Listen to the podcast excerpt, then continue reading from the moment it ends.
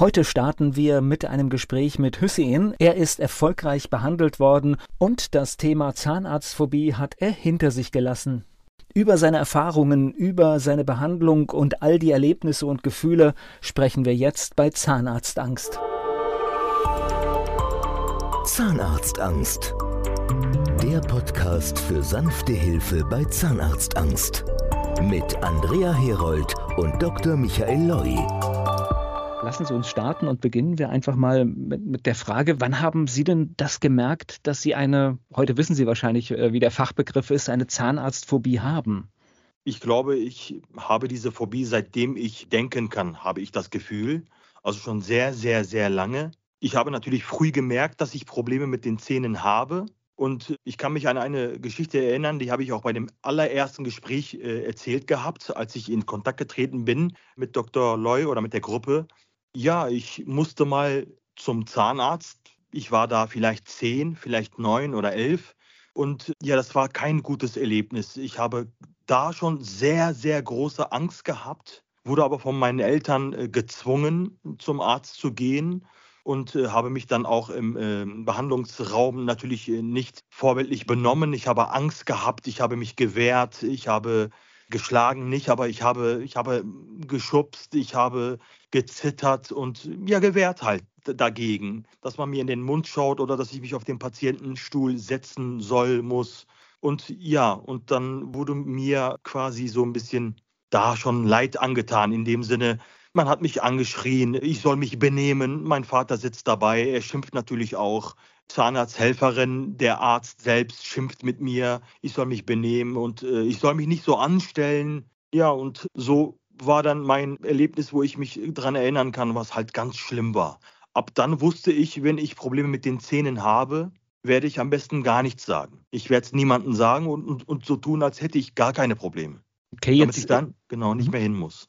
Aber das ist ja nun mal so, wenn man, also ich habe auch hier das ein oder andere Problem mit den Zähnen und wenn es weh tut, dann ist es ja auch heftig, das zu verbergen.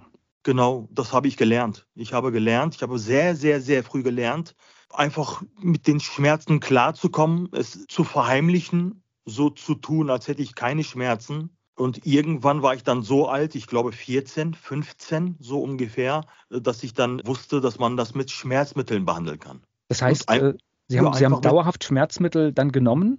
Ganz genau, deswegen habe ich heute auch ganz oft und regelmäßig äh, Sodbrennen. Ich habe, glaube ich, mir mal den Magen kaputt gemacht mit damals Novalgin-Tabletten. Das war so eine grüne, grüne Filmpackung. Kann ich mich noch ganz, ganz genau daran erinnern. Da hab ich, die haben wir immer im Kühlschrank gehabt. Das, war, das ist so wie heute Aspirin, war damals Novalgin und die hatten wir immer irgendwo im Kühlschrank.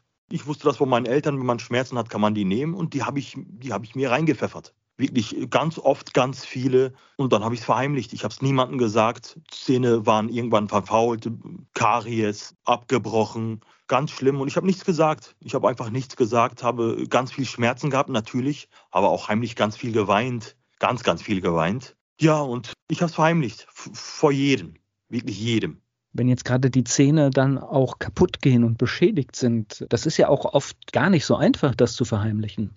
Ja, das stimmt das stimmt. Ich habe nie mit offenem Mund gelacht. Und das habe ich bis vor ein paar Monaten schon nicht gemacht. Ich mache es jetzt erst und selbst jetzt kann ich mich noch nicht daran gewöhnen, das zu tun. Immer den Hand, die Hand äh, vor den Mund gehalten oder darauf geachtet, dass ich den Mund gar nicht erst richtig aufmache oder laut oder, oder, oder deutlich lache mit, mit offenem Mund. Ja, so habe ich das dann gelernt. Ganz, ganz jung habe ich das gelernt. Es ist sehr, sehr, sehr traurig. Aber so habe ich mein ganzes Leben, ich bin jetzt 42, äh, verbracht. Das wäre jetzt meine nächste Frage gewesen. Das heißt, Sie haben im Prinzip das, was, was man so als vielleicht sorglose Jugend nennt, ja, äh, diese Zeit eigentlich nicht sorglos erlebt. Nein, auf keinen Fall. Das war schon immer mal meine große Sorge, äh, was auch ganz, ganz komisch ist. Ich achte sehr auf Zähne. Wenn andere Menschen schöne Zähne haben, auffällige Zähne haben im positiven Sinne, dann, dann finde ich das sehr schön. Wenn Menschen schlechte Zähne haben, dann ekle ich mich davor. Ich finde das gar nicht schön. Aber ich habe es selbst gehabt. Ich habe es selbst gehabt. Ich habe mir die Zähne äh, am Tag drei, vier, fünf Mal geputzt, damit das endlich aufhört, weil ich als äh, kleiner Junge dachte, mit viel Zähneputzen wird es dann vielleicht wieder gesund oder, oder, oder die kaputten Zähne tun dann wenigstens nicht mehr weh.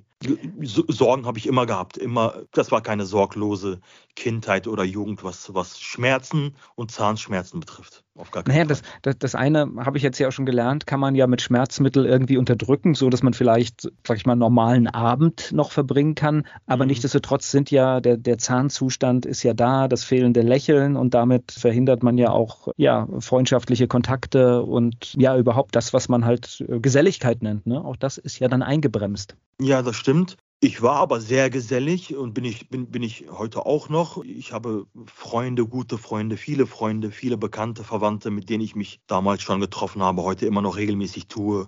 Davon hat es mich nicht gehindert, da muss ich ganz ehrlich sagen. Das habe ich doch schon gut hingekriegt trotzdem war immer eine Vorsicht da meinerseits. Ich musste immer aufpassen halt. Ne? Ich mhm. musste also immer drauf. Hingekriegt bedeutet ja schon, also es ist ja schön, dass es so, so, funktioniert hat und, und dass das alles da ist, aber trotzdem hört man halt unbeschwert was halt nicht. Genau. Ja. Jetzt habe ich gehört, zehn Jahre das Erlebnis beim Zahnarzt, 14, 15 Jahre die Schmerzmittel. Wie lange waren Sie nicht beim Zahnarzt? Ich habe das nie so wirklich genau begutachtet oder, oder, oder, irgendwie, oder irgendwie gerechnet. Aber bei dem letzten Gespräch, oder was heißt bei dem letzten, bei dem ersten Gespräch so rum, bei dem ersten Gespräch, als ich damals angerufen hatte, aus der Spätschicht, aus der Arbeit, hat man mich das auch gefragt und da habe ich dann erstmal überlegen müssen, weil ich das gar nicht so richtig gesehen habe oder, oder irgendwie nachgezählt habe. Aber das müssten so über 20 Jahre sein. Wow, ist eine lange Zeit, ne? Genau. Ja. Es gab aber ein, zwei Situationen, das weiß ich auch noch, da erinnere ich mich dran, wenn die Wange mal ganz, ganz, ganz dick wurde. Und dann haben das natürlich meine Eltern auch gesehen. Das kann man nicht verheimlichen, das kann man auch nicht irgendwie verstecken. Dann war das immer so, meine Schwester ist Zahnarzthelferin und die hat dann immer gesagt, jetzt müssen wir etwas tun. Also geschweige jetzt mal von den Schmerzen abgesehen, man sieht das. Meine Schwester, meine ältere Schwester, die war immer sehr nett und sehr lieb zu mir. Und sie hat dann mich äh, dazu bewegt, animiert, komm, jetzt müssen wir da mal hin. Da wird nicht gebohrt, da wird nicht gezogen äh, oder sonst was. Du hast eine sehr dicke Entzündung. Die Entzündung muss da, muss da raus. Mach wenigstens bitte das, Hussein. Lass uns zusammen zum Arzt gehen. Da gibt es so einen kleinen Mini-Mini-Bohrer. Damit stechen die da so rein oder bohren die da so rein mit der Hand. Das ist wie so ein kleines, kleiner Gewindeeisen, sieht das aus. Ich kenne das heute von meiner Arbeit. Ja, und äh, da wird reingestochen und dann läuft, das, läuft der Eiter raus. Muss man, ich kann mich noch erinnern, da hat die Zahnarzthelferin damals äh, oder der Zahnarzt dann auch gesagt, wir können da gar nicht viel machen. Sie haben da so eine dicke Entzündung. Wir müssen die Entzündung einfach entfernen. Da wurde reingestochen und dann musste ich selber spucken, auch ein bisschen selber dran saugen, so äh, im Mund und dann durfte ich das ausspucken. Ja, und dann habe ich natürlich immer versprochen, ich komme wieder. Okay, und dann muss der Zahn vielleicht gezogen oder behandelt werden. Ja, ja, klar, ich komme wieder. Und dann bin ich dann mal wieder nicht hin. Wie kam es äh, zu dem Kontakt zur Dr. Loy Group? Der Beweggrund ist eigentlich sehr, sehr traurig. Ich bin auf der Arbeit gewesen. Ich habe nur noch zwei übereinander liegende Zähne gehabt. Ich habe natürlich mehr Zähne gehabt, die habe ich heute immer noch, Gott sei Dank, die noch gesund sind, aber nur noch zwei, die übereinander liegen, womit ich äh, logischerweise kauen kann oder sollte. Der ist mir auf der Arbeit dann auch weggebrochen. Der war dann auch so verfault, ging aber noch, ich konnte noch kauen und dann habe ich vielleicht irgendwie ein Körnerbrötchen reingebissen oder so, dann ist der weggebrochen. Ja, jetzt habe ich Zähne im Mund, ja, aber keins, keiner dieser Zähne liegt übereinander, dass es eine Kauffunktion ergibt. Ja, und dann war ich ganz traurig. Da habe ich geweint. Ich, wie gesagt, ich bin jetzt 42, das ist jetzt ein halbes Jahr her. Da war ich auch noch 42. Ja, habe dann geweint und ich war so traurig. Und da dachte ich mir, ja, Hussein, jetzt hast du, jetzt kannst du gar nicht mehr kauen. Weil das war immer das, wo ich, wo ich sagte, du kannst noch kauen, Hussein. Es ist okay. Es ist okay. Alles andere weiß keiner und sieht keiner. Ja, und dann ist der weggebrochen. Und dann habe ich geweint und dann war ich traurig. Ich konnte nicht mehr aufessen. Und dann habe ich fantasiert, werde ich ab jetzt nur noch Suppe trinken können, werde ich nur noch Brei essen, gibt es nur noch Bratwurst, wo ich nur dran lutschen kann oder irgendwie, keine Ahnung, mit dem Gaumen zerdrücken kann. Was mache ich jetzt? Und da bin ich ganz spontan an mein Handy und habe bei YouTube eingegeben Zahnarztphobie. Und äh, da kam ein Video, Das habe ich letztens der Dame auch nochmal erzählt. Ich, ich, ich habe jetzt ganz, mit so vielen Leuten telefoniert, ich weiß die Namen alle gar nicht mehr. Deswegen entschuldige ich mich erstmal. Es sind, es ja. sind ja auch einige, aber oft ist es halt die Frau Herold, genau. Genau, es, es kann sein, ja. Dann habe ich ein Video gesehen auf YouTube. Da es geht, glaub, ging, glaube ich, 10, 12, 14 Minuten. Ich weiß es nicht, gar nicht so lang. Da war ein junger Mann, der auch eine Zahnarztphobie hat der ist beim Zahnarzt, also bei Dr. Loy und ne, hat sich überwunden und ist jetzt dort und kriegt jetzt die Behandlung. Und der wurde dann behandelt, hatte dann wunderschöne Zähne und dann ist seine Ex-Frau mit ins kam dann mit ins Video, kam ins, ins Patientenzimmer oder nach, dem, nach der OP, ich weiß es nicht.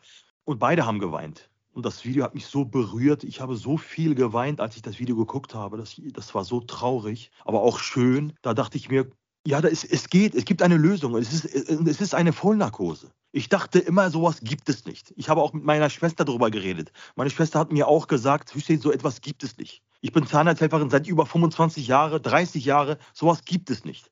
Eine Behandlung, eine volle Behandlung, dass man alles mit einem Mal oder mit zwei Terminen, in dem Fall bei Dr. Loy sind es ja drei Termine, aber ein Termin ist es ja mit der OP und dann ist ja eigentlich alles vorbei. Äh, davon wusste ich nicht. Und das habe ich in dem Video gesehen. Und dann dachte ich mir, jetzt musst du das googeln. Dr. Loy, den Namen habe ich im Video natürlich mitbekommen, gehört, gesehen. Und dann habe ich es gegoogelt und dann habe ich eine Nummer gefunden. Ja, ich, äh, erstmal muss ich, glaube ich, ein paar, paar Fragen beantworten, ankreuzen, tippen und sowas. Das, ich weiß nicht, ich glaube, das kennen sie alles schon.